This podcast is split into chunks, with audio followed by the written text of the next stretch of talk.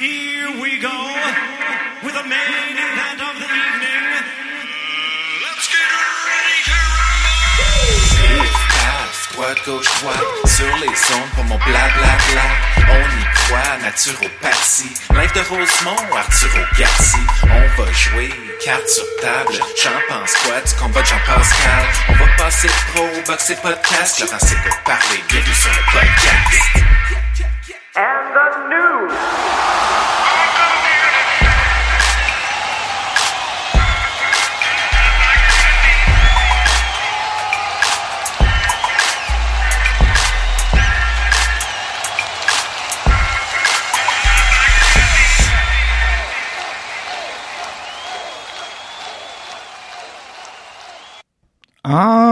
Direct d'une cuisine non climatisée de Rosemont à Montréal, voici l'épisode numéro 95 de ton podcast préféré, Laurent s'écoute parler, le podcast 100% box à partir de la huitième minute parce que les huit premières minutes, je vous raconte ma vie. Donc, euh, point numéro un, euh, Martine Vallière-Bisson, euh, je sais pas ce qui se passe, elle travaille beaucoup trop. Elle travaille tout le temps. Elle a 25 projets en même temps. Et je trouve qu'elle a moins de temps pour nous deux.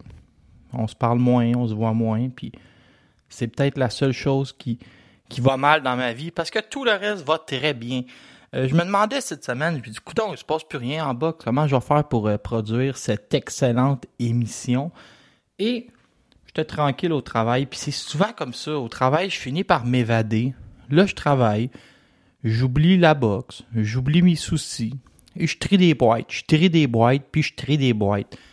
Là, je deviens ultra productif, l'employeur est content, mes collègues sont fiers de ma performance, et là, boum, grosse nouvelle. Là, je me cache pour aller écrire mes statuts, écrire des textes, publier des communiqués de presse. Et là, je deviens un employé plus ordinaire. Fait qu'après ça, je suis obligé de courir pour égaliser tout ça, puis je finis par être bon sur la moyenne. Donc, moi, je vais vous donner mon truc pour les recherchistes amateurs à la maison. Euh, j'ai monté tout mon Twitter. Mon Twitter, il est monté avec des mots-clés. Là, je me pointe, puis là, je pèse sur mes mots-clés un par un. Tu sais, je vais donner l'exemple très simple. David Lemieux, Christian Mbili, Arslanbek Makhmoudov, Yves Junior, Patrice Volny, Oscar Rivas, Mathieu Germain, sont tous dans mes mots-clés. Fait que là, je, pitonne les mots-clés. Ting, ting, ting, ting, ting, en cachette. Et là, il sort des affaires. Fait que cette semaine, je vois que Patrice Volny est pressenti pour affronter Chris Urbank parce que son adversaire pogné la COVID. Et là, je me mets sur le dossier Volny. Aux 4 heures, je fais des refresh pour pogner ça en scoop. Un moment donné, je fais un refresh. Je me rends compte qu'il va se battre pour l'aspirant obligatoire à la IBF contre Esquiva Falcao. Et là, été énervé. Comme je commence à être énervé, j'apprends que Rivas va affronter Ryan Rosicky. J'apprends que Mathieu Germain a été relâché. Je reçois des appels d'informateurs secrets. Euh, et là, là, je capotais bien raide. Toute, toute la semaine de déboulé. Fait que je suis assez prêt cette semaine pour vous parler de boxe, un sujet après l'autre. Wilder Fury la semaine prochaine. Vous vous demandez où je dois aller pour tout savoir sur Wilder Fury, où je dois aller pour tout savoir sur la boxe québécoise? Pas plus loin que sur le podcast, Laurent s'écoute parler. Tu mets ça dans tes oreilles, tu l'écoutes trois fois pour comprendre toutes les subtilités. T'en parles à 15 de tes amis et t'es assez blindé pour sortir publiquement, voir Wilder Fury, puis c'est pas gênant. Beaucoup de choses qui se sont passées en 1995, vous savez, j'aime faire euh, ça parce que je pourrais plus, quand je vais te rendre à l'épisode 123, je pourrais pas parler de 2123. Donc, je vous parle de 95, année électorale. Euh, non, année de référendum, on s'en souvient. Il y avait 4 millions de personnes qui étaient assis devant la petite vie, mesdames et messieurs. Le groupe Rock et Belles Oreilles s'est séparé en 95. La CSN avait lancé son propre fonds de solidarité. Marcel Aubu avait vendu les Nordiques à un groupe d'affaires de Denver. Il y avait un gros mouvement féministe pour l'équité salariale à l'époque. Sinon, qu'est-ce qui est arrivé en 95? Je vais de mémoire, hein, j'ai, j'ai ça dans ma tête. Le salaire minimum était à 6,45, vous donnez une idée. Et Régent Hull devenait directeur général du Canadien et embauchait Mario Tremblay, euh, Serge Chavard et Jacques Demers venaient d'être congédiés. Et c'est à peu près tout. Je pense que c'est déjà assez. Euh, on n'a pas. euh, J'aimerais bien ça vous en donner plus. Décès de Jean-Pierre Masson, celui qui jouait Séraphin. Ça, c'est vraiment un de mes personnages préférés. Donc, ça fait un peu le tour. Euh, grosse semaine dans ma vie personnelle. J'ai rien fait à part travailler et euh, je suis allé souper chez une de mes amies. Très bien reçu. Félicitations à l'ami qui m'a reçu. Sinon, c'est assez tranquille. J'ai écouté du football universitaire. J'ai suivi la, course au baseball entre les Blue Jays, les Red Sox et les Mariners de Seattle. Pour ceux qui le connaissent, je collectionne, si jamais vous êtes des collectionneurs, écrivez-moi en cachette. Je collectionne les cartes d'hockey des joueurs du Canadien de quatrième trio. C'est que ça me permet d'avoir des collections complètes sans que ça me coûte vraiment cher. Fait que je collectionne présentement Jake Evans, Ryan Pauling et Caden Primo. Ça, c'est une idée de grandeur que j'ai eue. Je ne veux pas payer 200$ piastres par carte pour Nick Suzuki, fait je collectionne des Jake Evans. Ça, c'est un autre de mes drôles d'idées. Sinon, c'est assez tranquille. J'ai vécu le. Je travaille au fédéral, fait que j'ai eu cette magnifique fête du 30 euh, septembre dernier. Et je vais vous conter une dernière anecdote avant de tomber. euh, Je sais qu'elle va être fâchée, mais je vais juste vous dire à quel point Martine Vallière-Bisson est quelqu'un d'exceptionnel. Euh, cette semaine, il y avait une, athlète dans son, dans son gymnase qui allait faire un un de ses premiers combats chez les amateurs, et son entraîneur ne pouvait pas y aller. Quand Martine a su que la pauvre fille allait se ramasser seule au galop de boxe pour un de ses premiers combats, elle a déplacé ses rendez-vous, elle a déplacé son horaire au travail, elle a conduit pour aller chercher cette fille-là, parce qu'elle a dit non, non, tu vas pas conduire, il faut que tu t'occupes de ton combat. Elle est allée la reconduire au gala. Elle a mis ses petits Q-tips puis ses petits ciseaux dans ses poches. Elle s'est improvisée entraîneur dans le coin, multiplié les bons conseils, mis un peu de vaseline en dessous des yeux. Elle a détaché ses gants. Elle a fait un câlin. Elle a dit bravo, c'est incroyable. La fille est allée prendre une douche. Ils ont écouté le reste du gala. Martine est allée la reconduire chez elle. Martine Vallière-Bisson, c'est Mère Teresa avec des gants de boxe. De tous ceux que tu as vus, lequel t'a le plus impressionné, Pierre? Moi, ben, mais le, le plus impressionnant, le plus épeurant, c'est Makhmoudov. Oui. Makhmoudov fait peur. Il fait peur. Ils ont beaucoup de. Il est tellement euh, grand, puissant Hargneux. et sans peur qu'il engendre la peur chez les adversaires. Ouais. Ça paraît. L'expression raconte que la chatte, il perdrait ses petits. Mais en boxe, quand tu commences à essayer de suivre les classements, puis les aspirants obligatoires, puis les combats pour les aspirants obligatoires, c'est vraiment mêlant. Tellement que Patrice Volny, cette semaine, il est en entrevue au 91.9, puis il, à se souvenait plus s'il était aspirant à WBA ou à IBF dans l'histoire. Je vais vous le raconter, comme je le pense. Patrice Volny s'attendait à affronter Patrick Wojcicki pour devenir aspirant obligatoire à la WBA, si ma mémoire est bonne. Puis après ça, la IBF a ordonné un combat entre Esquiva Falcao puis Patrick Wojcicki gagné par Top Rank, l'appel d'offres. Donc, Volny s'est ramassé un peu euh, comme l'enfant pauvre de cette trip à trois-là, avec les trois noms. Puis il n'y avait plus de combat. Là, il savait pas trop ce qui se passait, puis il s'accrochait à l'espoir. Mais, la vie étant bien faite, Patrick Wojcicki s'est blessé en entraînement. Et là, Volny obtient le combat contre Esquiva Falcao. Esquiva Falcao, la première fois que je me suis rendu compte qu'il existait, c'est en 2011, quand il a terminé troisième au championnat du monde junior. C'est un gars qui a toujours été le rival naturel de Ryota Murata. Donc, ramasse sa médaille de bronze aux championnats mondiaux. En 2012, tenez-vous bien, il se ramasse avec une médaille d'argent aux Jeux olympiques. L'arbitre va lui retirer deux points à la fin du combat et c'est ce qui va faire qu'il perd 15-14 contre Ryota Murata. Il va perdre son titre à cause d'une décision de l'arbitre, son titre de champion olympique. Donc, vous voyez un peu le calibre. Ensuite, je les perds de vue.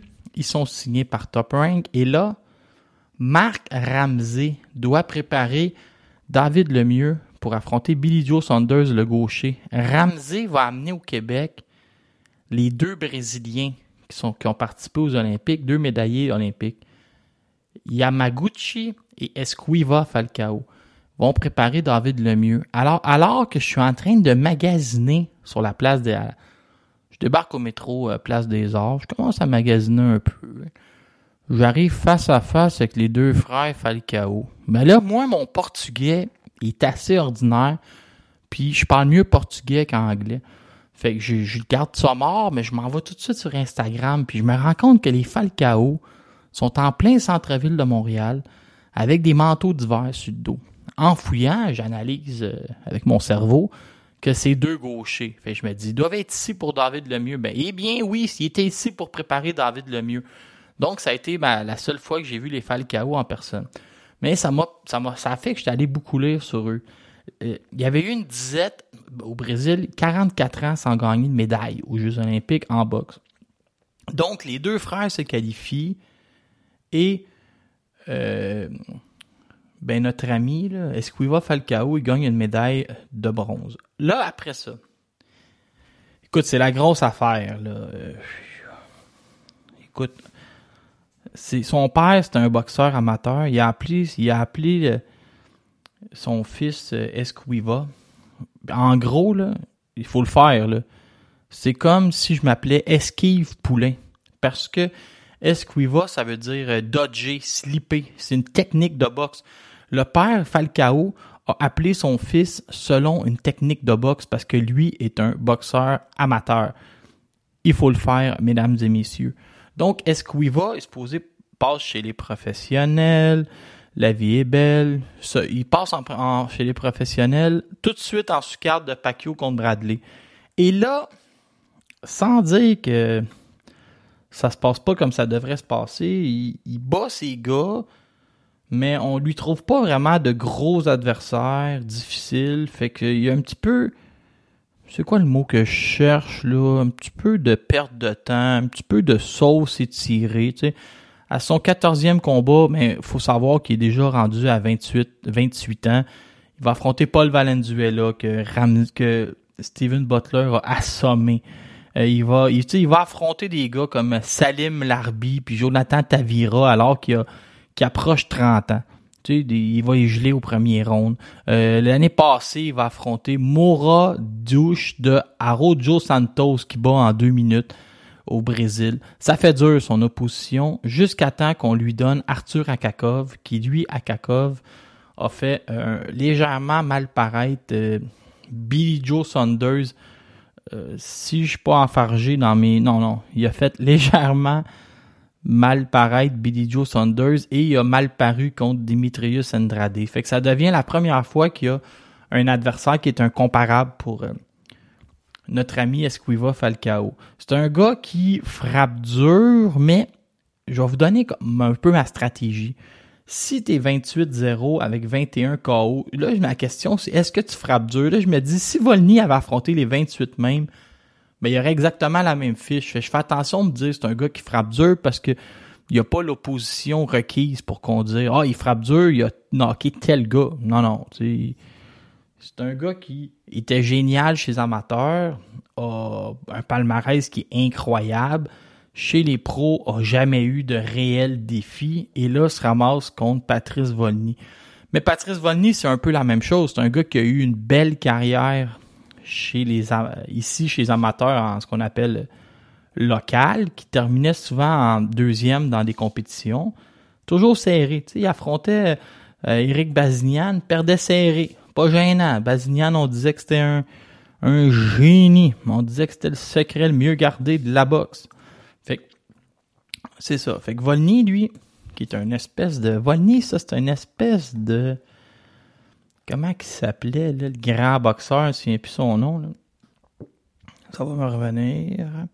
Et là, Volny, lui, écoutez, il est bon à l'intérieur, il est bon à l'extérieur, il frappe fort, il est bon encore à corps. Mais il n'y a pas. Il a pas cette victoire signature-là. Il l'a au Canada parce qu'il avait affronté Albert Honolulose qui, lui, Honolulose avait fait mal paraître Francis Lafrenière. Puis Volny l'a survolé à Cornwall. Je m'étais déplacé pour ça. Ensuite, il a mal paru contre Ryan Young, mais on, Volny était malade. Il l'a dit par après.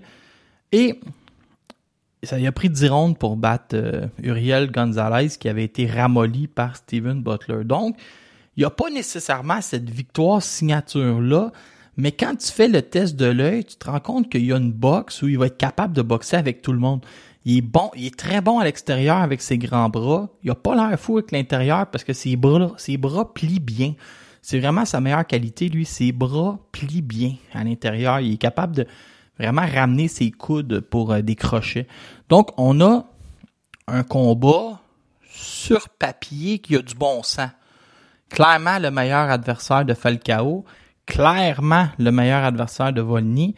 Puis Volny, à l'âge qu'il a, où ce qui est rendu, puis avec un promoteur qui est pas si influent en Lee Baxter, ben écoutez, de se battre en sous-carte de Porter contre Crawford avec la grosse télé américaine, deux gars invaincus, puis l'aspirant numéro un au bout, bah, c'est une très grosse nouvelle. Et il devrait pas être favori comme sur les sites de Paris, mais rendu là, c'est de la boxe, c'est pas de la marelle. Il va mordre dans le mouthpiece et il arrivera ce qui arrivera, mais c'est un combat où il y a, tu sais, c'est un combat, je vous dirais, qui est 60-40 pour Falcao, mais il n'y a aucune raison dans la situation de Patrice Volny avec euh, un promoteur moins influent au Canada, puis il y a un petit peu d'inactivité pendant la COVID, de pas sauter sur l'occasion, puis de prendre le, le 40% de chance qu'il y a de gagner. Là. Si, si tu regardes avec les parieurs, il va être probablement l- tu sais, très faiblement négligé, mais tu sautes sur l'occasion. C'est ça mon point. Ça vaut la peine de s'essayer contre Esquiva euh, Falcao. Donc, on a ça à se mettre sous la dent le 20 novembre prochain. Et, je sais pas. Oh non, je vais faire une pause euh, musicale. Beterbiev, Arthur Beterbiev Oui. est, est probablement le meilleur boxeur au monde. Au niveau technique, euh, ben, écoute, c'est un, c'est un bijou. C'est un charme de voir cet athlète-là qui vit, euh, qui vit à Montréal. Il est tchétchène euh, d'origine, musulman, pratiquant, et un boxeur unique, un, vrai spartiate. Pause musicale qui est devenue la deuxième intervention du docteur Mayou cette semaine. Euh, je voulais vous parler de... Ça m'a pris par surprise parce que quand on a appris que Brian Jennings...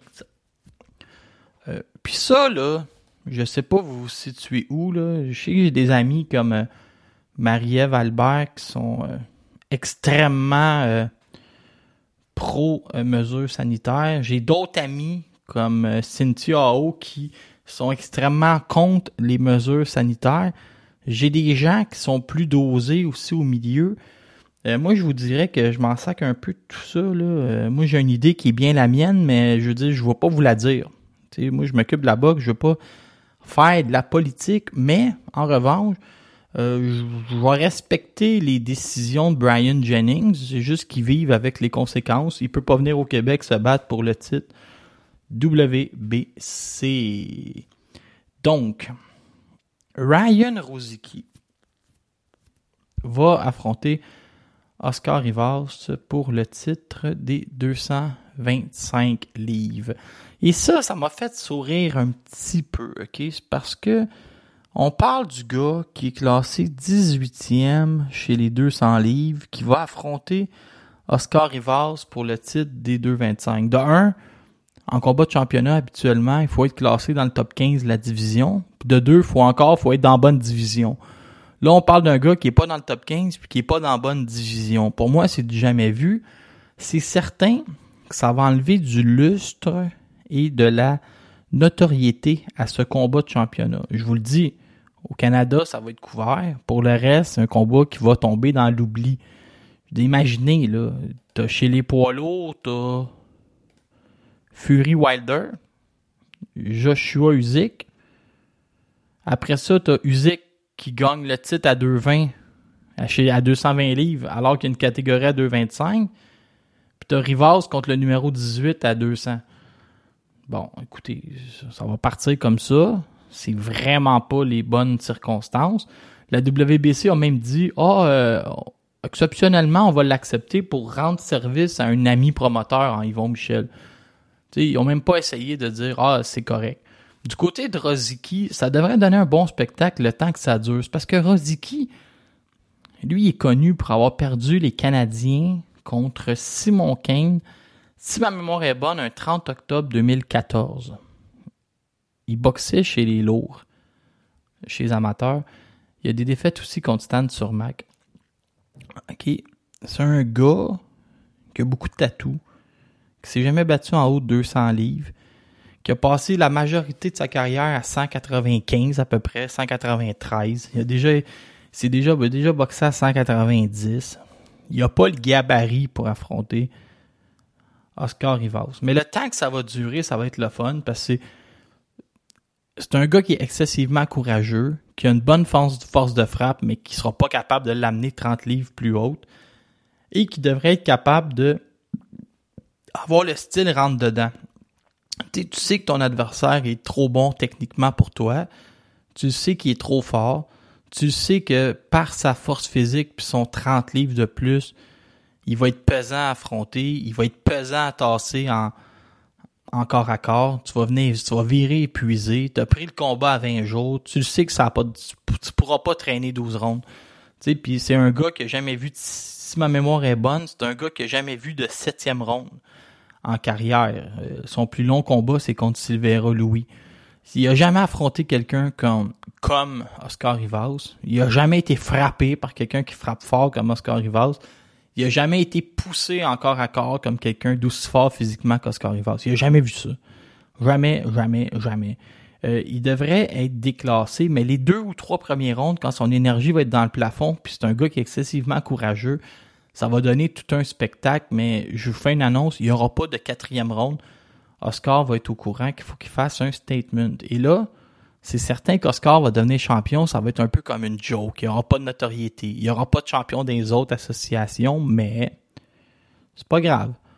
On créera ça par après. Oscar a créé sa propre marque de linge, sa propre marque de commerce, là, Team Kaboom Rivas. Vous irez voir ça, euh, googlez Team Kaboom Rivas et on lui souhaite une belle victoire. Il va y avoir avoir six ou sept combats sur la carte. Je vais vous en parler tantôt. L'avenir du groupe Jim. Les prochaines élections municipales s'en viennent à grands pas. J'ai pas la chance d'habiter à Saint-Hyacinthe, mais si j'habitais à Saint-Hyacinthe, je voterais pour Carl Vaillancourt, candidat dans Saint-Joseph. Carl Vaillancourt, le candidat pour Saint-Hyacinthe uni. Bon, comme ça, si Carl gagne sa prochaine élection, je pourrais dire que c'est un peu grâce à moi que c'est arrivé en lui donnant ce petit coup de main. Mathieu Germain, et là, là, j'ai été pris par surprise du côté de Jeff Jeffrey. Jeff Jeffrey fait bien les choses euh, récemment. Il sort beaucoup de scoops. Fait que je me dis, sors les scoops, Jeff. Je vais m'occuper de les commenter. Donc, euh, un problème avec mon iPhone. Il n'y a plus de, d'espace dedans. Euh, du côté de Mathieu euh, Germain, on parle d'un boxeur québécois, 19 victoires, 2 défaites, une nulle, et ça a pris un peu tout le monde par surprise parce qu'à son dernier combat, il a survolé le ring contre Steve Claggett. Et là, on apprend que ce serait terminé avec Eye of the Tiger, ce qui n'a pas été démenti euh, ni du clan Germain, ni du clan euh, Camille et Stéphane. Donc, il se ramasse joueur autonome sans compensation. Et là, moi, j'étais fâché. Là, tout de suite, je m'enflamme. Ils l'ont mis dehors, c'est le début de l'ère Ramsey. Là, je fais deux, trois téléphones, je vérifie mes choses et j'ai pas réussi à parler à la bouche des deux chevaux. J'ai pas réussi à parler à des gens proches, mais des gens généralement bien informés dans le monde de la boxe ont l'air à me dire que c'est peut-être plus d'un accord commun qu'on pense. Que les, deux clans en étaient venus à l'idée que ce serait mieux de se séparer. Et là, en ratoureux que je suis, euh, j'ai écrit à Yvon Michel en message texte. J'ai écrit Yvon, un promoteur d'expérience comme toi, euh, tu vois Mathieu Germain devenir joueur autonome, c'est intéressant. Et Yvon m'a simplement répondu Regarde-moi aller, je vais t'impressionner, mon Laurent. Parce que je sais pas trop qu'est-ce qu'il faut lire entre les lignes, mais là, comme j'avais rien à faire hier, j'ai réfléchi à ça toute la journée. Puis là, je me suis dit, j'ai des infos secrètes aussi, là. Le podcast qui vous donne beaucoup d'infos secrètes. Le groupe Yvon Michel va organiser le gala du 22 octobre avec Oscar Rivas contre Ryan Ruzicki. Il n'a pas abandonné l'idée, et ça devrait fonctionner, d'être le premier euh, événement de boxe à se présenter à Trois-Rivières au mois de novembre avec Michael Zuski. Et j'ai su de sources assez sûres, merci, que Marie-Ève Dicker et Kim Clavel se battront en combat de championnat du monde.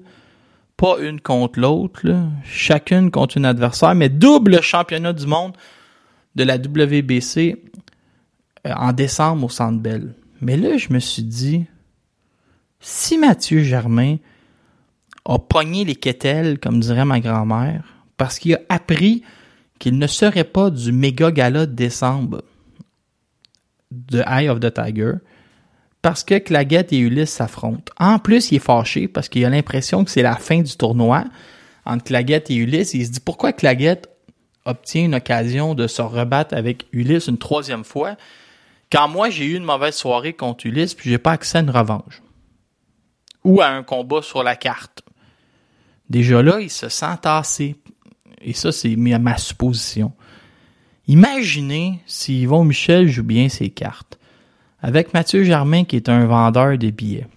Et Yvon, si vous vous en rappelez, a souvent eu des contacts et a souvent fait affaire avec Tony Lewis. Imaginez si le bon vieux Yvon organiserait, je parle au conditionnel, en demi-finale à Trois-Rivières, Mathieu Germain contre Tony Lewis. En finale, Zuski contre un aspirant mondial. Puis, une sous-carte euh, ben, euh, avec les boxeurs de New Era, un peu comme euh, Petar Gavrilovic, Kevin Menoche, les débuts de Pomerlo. On pourrait avoir, on pourrait du fun. Est-ce que t'es mieux? Je pose la question aux gens à maison. Est-ce que t'es mieux d'être le seul 140 chez Groupe Yvon Michel que d'être un avec les autres chez Eye of the Tiger? Je pose la question. Êtes-vous mieux de sortir avec une belle fille qui a quatre chums ou avec une fille moins belle, mais que t'es son seul chum? Ça, ça dépend assez du cas par cas. Donc, chronique amoureuse. Donc, euh, on va suivre ça, mais Mathieu Germain relâché. Euh, Il n'y a pas eu de communiqué de presse, rien. J'imagine qu'à un moment donné, euh, Camille va être en entrevue au 91.9, puis euh, Louis-Philippe Guy va y demander. Tout ça va être intéressant. Euh, on va suivre ça. Donc, euh, oh, j'avais aussi une chronique rumeur sur le groupe Gym. Je vous ai tout lancé ça. C'est que le groupe Gym, c'est ça. Octobre, novembre, décembre, si tout fonctionne bien. Et voici, c'était mes chroniques sur le groupe Gym. Euh, Eye of the Tiger a lancé un top 10. Allez voir ça sur les internets. M. Billy est maintenant classé euh, dixième par le Ring Magazine. Bientôt, ça va transparaître dans les top 15 des quatre divisions. Euh, Arslanbek Makhmoudov aurait un adversaire de signer pour le mois de décembre. On parle du 17 au centre Vidéotron. Donc, on- j'imagine qu'on va avoir une annonce euh, bientôt. Euh, Qu'est-ce que j'avais d'autre pour vous? Ça fait le tour de la boxe locale. Merci d'avoir été là. Ah, ben non, faut parler de Wilder Fury au retour de la pause. restaurant, on ne devrait pas admettre les rouquins. Les rouquins, c'est dangereux, les rouquins, les chevaux. En effet, les rouquins, c'est assez dangereux, euh, surtout s'ils sont choqués. Moi, je vous conseille de ne jamais euh, faire choquer un rouquin parce que c'est mauvais pour euh, vos santé si je me choque. Donc, finalement, on va avoir notre combat entre Tyson Fury et Deontay Wilder 3. Combat qui a failli avoir lieu devant les tribunaux avant d'avoir lieu dans le ring. On parle du 9 octobre prochain. On se rappelle que Fury a eu la COVID au travers. Qu'est-ce qui rend le troisième combat intéressant? Il y en a qui pensent que Fury avait enlevé le padding dans ses gants. Fait qu'il frappait comme un cogneur alors qu'il a toujours frappé avec des oreillers. Ça, c'est une des choses. Il y en a qui pensent que Wilder s'était fatigué avec un costume trop lourd pour marcher vers la ligne. Et le ring, il y avait un costume qui pesait, je pense, 400 livres avec des lumières euh, LED dessus. Donc, ce serait épuiser les jambes en marchant vers le ring. Euh, Il y en a qui pensent que l'arbitre a compté 18 au lieu de 10 au premier combat, donc ça devrait être 1 à 1. Donc, euh, tout le monde voit à peu près Fury survoler le ring, mais tu sais, Fury, c'est pas le plus grand modèle euh, de constance. C'est arrivé qu'il y ait des problèmes d'entraînement, c'est arrivé qu'il y ait ci puis ça, fait que, écoutez, on verra bien, là, mais je pense que Fury va gagner facilement. Euh, le combat aurait dû avoir lieu le 24 juillet, va finalement avoir lieu le 9 octobre. Ça va avoir lieu, si ma mémoire est bonne, au T-Mobile Arena. Il y a 8 heures de décalage avec le, la Grande-Bretagne, je pense, à, à ce temps-ci de l'année. Euh, chez Fury, on parle d'un boxeur de 32 ans avec une fiche de 30 victoires, aucune défaite, 21 KO, mesure 6 pieds 9. Du côté de Wilder, on parle d'un homme de 35 ans, 44 vict- euh, 30 42 victoires, une défaite, un combat nul. Un peu spécial de voir euh, dans le coin de dans le coin de Wilder, il est entraîné par son ancien partenaire de l'équipe nationale. Ça, c'est pas terrible. Je me rappelle même plus de son nom, vous donner une idée. Là. Je sais pas. C'est un gars, Malik Scott, un gars qui est bourré de tatous. Euh, ça, c'est bizarre. Tyson Fury, lui, est entraîné par Sugar Hill, le même entraîneur à l'époque que Adonis Stevenson. Et voilà. Donc, euh, est-ce que c'est Sugar Hill qui a créé la nouvelle puissance de Tyson Fury? Ou il avait bel et bien enlevé le padding dans ses gants? C'est la question que tout le monde se pose. Euh, lui, Deontay Wilder s'entraîne avec Maddox Scott, un, c'est un grand gaillard, hein, bourré de tatous. euh, étrange, moi je trouve ça bien étrange. Ma prédiction, euh, Tyson Fury va gagner euh, facilement le combat par KO avant le round numéro 9. Mais J'aime pas ça faire ça un mais, mais c'est quand même, ça va toujours être le fun parce que vu que l'autre Bozo, il y a des, euh, tu sais, Wilder frappe fort en joie le vert, mais dans les premiers rounds, ça va toujours être intéressant de voir si euh, d'un coup qui passerait de main droite, tu il y a quand même ce qu'on appelle l'equalizer dans ses mains. C'est un vrai cogneur, tu sais, il y a bien des défauts là. Notre ami euh, des Hunter Wilder, quand il fait du bench press, c'est un peu louche. Hein? On dirait, euh, moi qui faisais du bench press à 14 ans dans le sous-sol chez mon ami Blanchette, puis qui voulait, qui voulait lever beaucoup plus pesant, puis qui passait proche de, de partir avec la moitié du solage euh, dans la maison, tu sais, tellement que c'était, loufoque comme bench press. c'était- c'était Hunter, tu vas te blesser en faisant du bench press, mais c'est un Deontay Wilder, ça va demeurer euh, la puissance la, la plus violente que j'ai vue. C'est la main droite la plus violente. Il y a, il y a quelque chose dans, dans sa façon de lancer les coups qui, des fois c'est louche, des fois ça a l'air d'un, moulin avant, mais ça rentre au poste. Un gars qui peut te faire réellement très mal. Il y a 41 KO en 42 combats. Et la sous-carte, euh, vraiment intéressante. C'est Robert Elinius qui accorde une revanche à Adam Konaki. Konaki qui est ce genre de poids là qui peut lancer 1200 coups de poing en 10 rondes.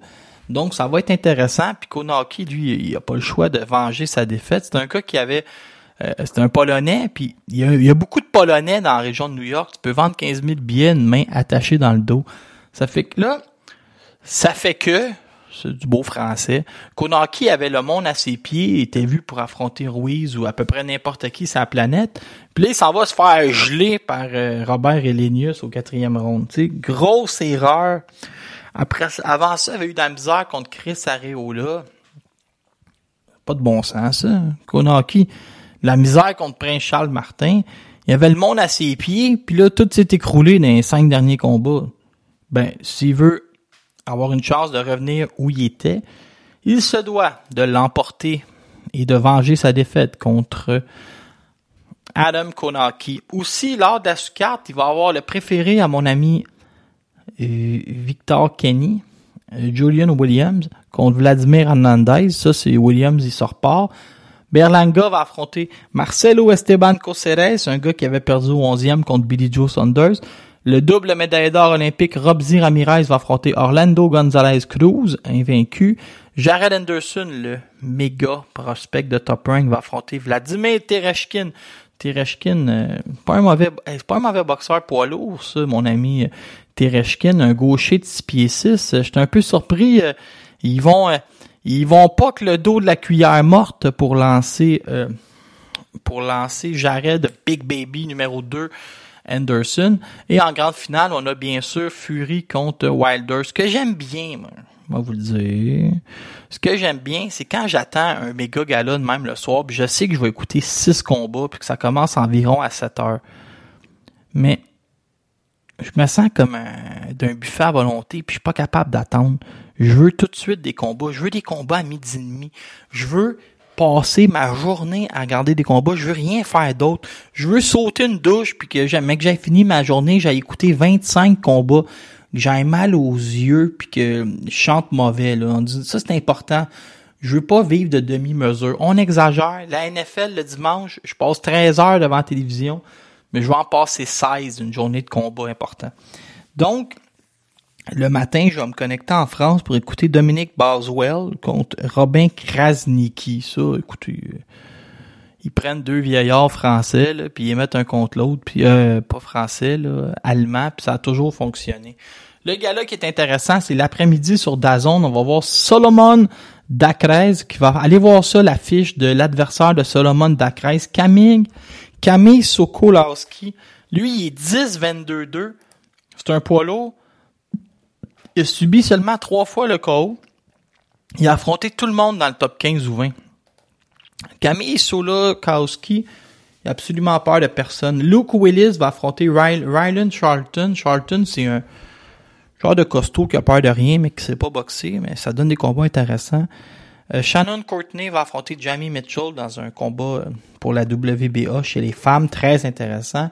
Quiron Kane va affronter James McAlf les Anglais ont toujours ces boxeurs-là de catégorie B qui sont capables de mettre un contre l'autre, t'es certain que ça va donner un bon combat. Si t'écoutes Queron Conway contre James McCall, tu vas triper. Ted Cheeseman contre Troy Williamson, ça va être écœurant aussi. Ted Cheeseman, il s'est amélioré d'un dernier combat. La tête de fromage, là, Ted Cheeseman, il était comme bien ordinaire. Puis là, il arrive contre Eggington puis Metcalf, il survole le ring c'est comme un nouvel homme. Je, je sais pas ce qui est arrivé en 2019 puis 2020, mais Ted Cheeseman est vraiment bon. Là, il va affronter Troy Williamson sur euh, The Zone. Ne manquez pas ça. Williamson, qui est lui aussi un Britannique. C'est que les Britanniques contre des Britanniques. Les Britanniques sont chanceux. J'ai goût de déménager en, Bretagne. Euh, en Grande-Bretagne. Et là, Liam Smith, le frère des trois autres, lui, il va affronter Anthony Fowler. Fowler est vu partout comme un futur champion du monde. Mais on a voulu le monter trop vite, puis c'était fait jouer un tour contre Scott Fitzgerald en 2019. Là, on l'a remis sur la pente un peu plus lente. Et là, on se réessaye de le garrocher à toute vitesse contre Liam Smith. Donc, très belle carte en Angleterre aussi. on est euh, gâté par nos amis de Dazon. Dazon, je sais pas si ça marche de même dans vos quartiers, mais moi, dans mon hood, comme disent les jeunes, ils ont acheté beaucoup de, de publicité. Ça fait que quand ça fait que quand je vais au dépanneur, euh, il y a une méga pancarte de Dazon, c'est marqué tous les sports en direct. Mais dans trois dépanneurs, juste sur moi j'habite ici, là, sur dans Durand 4e, ceux qui veulent venir porter des offrandes. Puis j'ai trois dépanneurs que je peux aller à pied ont, il y a des annonces de Dazon. Terence Crawford contre euh, Sean Porter en Angleterre, ce ne sera pas un pay-per-view. Grosse nouvelle, hein, sur un podcast québécois. Je sais pas pourquoi j'avais mis ça sur ma feuille. Je ça vous donne pas vraiment grand chose. Selon Abel Sanchez, il n'y aura pas de trilogie entre Golovkin et Canelo. On est mieux d'oublier ça. Hier, euh, mon ami Kenny Sherry m'a appelé pour me dire David Avanesian va marcher sur Liam Taylor. Gage que ça se rendra pas au sixième round. Mais écoutez, ça s'est même pas rendu au troisième. Kenny Sherry, grosse moyenne encore. Guerre des t-shirts entre Canelo Alvarez et Caleb Plante. C'est toujours ça. Hein? Là, et imaginez, Trailer a gagné l'appel d'offres pour Teofimo Lopez puis Josh Cambozo mais ça fait cinq fois qu'ils sont pas capables d'organiser le combat à un point tel qu'ils ont perdu le combat ou ils ont demandé pour euh, perdre le combat, ils ont appelé la IBF puis on dit finalement, si on n'est pas capable de l'organiser, pouvez-vous faire quelque chose? Mais là, je crois que la IBF va simplement remettre le combat en appel d'offres, ça fait chic. Chris Urbank était supposé affronter Anatoly Muratov, ça a été cancellé. Euh, Muratov était l'adversaire de remplacement au début. Euh, le premier adversaire a pogné à COVID, puis le deuxième, euh, il était louche quand ils ont commencé à faire les, euh, les tests médicaux. Ils ont fait comme moi, et ce gars-là, vous sûr qu'il est en shape, il est comme bizarre un peu. Il, respire fort, puis il a le teint vert, fait que ça n'a pas passé. Dazon a présenté un gala en Italie vendredi, mais je, travaillais, là, fait que pas, je l'ai pas écouté. Ryan Garcia pourrait affronter Yuri Orkis Gamboa. On a vraiment cette mentalité-là de prendre les 24 et moins, des mettre contre des 35 et plus, puis là de, de les créer un peu avec des anciennes légendes. C'est pas nécessairement une mauvaise idée. Selon Gilberto Ramirez, il pourrait battre Anthony Joshua, Dimitri Bivol dans le même après-midi. Euh, Gilberto, Commence donc par te battre plus souvent qu'une fois ou deux ans. Euh, beaucoup de critiques. Rob McCracken, qui est l'entraîneur de Anthony Joshua, c'est vraiment lui qui a mangé toute la bouette suite à la défaite de Joshua. On a vraiment accusé McCracken de ne pas avoir été capable de, de s'ajuster puis de, de, d'être capable de vraiment de compétitionner avec Papa, Papa Lomachenko qui était dans l'autre coin. Donc, euh, les entraîneurs qui sont sur la sellette. Pour les amis français, il y a euh, un livre qui est sorti cette semaine sur le travail de l'entraîneur qui va finir par être un film avec une préface de Brahim Asloum. Ça a l'air très intéressant. D'ailleurs, si jamais quelqu'un me donne un demi-million, je vais faire la même chose avec euh, Marc Ramsey, un livre et un film, juste à m'envoyer le demi-million. Euh, j'ai hâte de voir ça. Il a, dans une entrevue donnée à Cuba, euh, dans un média cubain, je pense, de sud-américain, Yordani Ougas est inquiet que les gens le détestent parce que c'est lui qui a mis fin à la carrière de Manny Pacquiao. Il a peur que sa carrière soit gâchée parce qu'il a battu euh, Pacquiao. J'ai hâte de voir ça. beaucoup de comparaisons. Tu sais, Joshua, il a perdu, puis ça fait quatre fois que je vous en parle, mais Vladimir Klitschko avait perdu trois fois. Il avait même été au tapis contre Corey Sanders, il s'était fait arrêter. Puis finalement, il est revenu, puis il a fait toute sa carrière derrière son jab, sa main arrière, en prenant aucun risque. Bon, je dis pas que ça pourrait arriver, mais c'est une option dans le cas de Anthony Joshua qu'on va suivre ensemble, les amis, dans les prochaines années. Donc, euh, j'avais du stock pour 15 heures à peu près. Je vous ai ramassé tout ça en 45 minutes.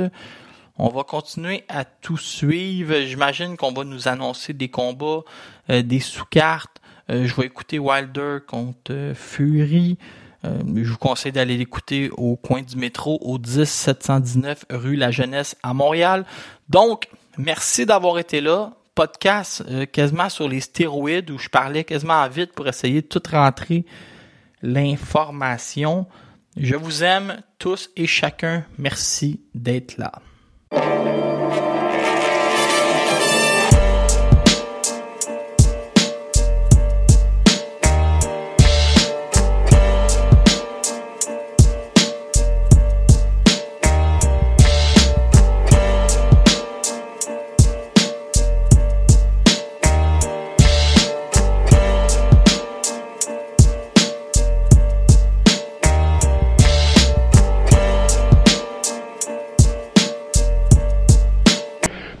85, c'est moi, Tarzan Tyler. Tarzan, le bottine Tyler, qui va rire de vous autres, les Québécois, le monde de la ville de Québec.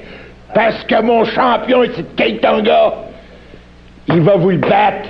Il va le battre comme un tapis. Votre équipe Martel, votre petit Québécois, votre petit gars de la ville de Québec que vous aimez tant.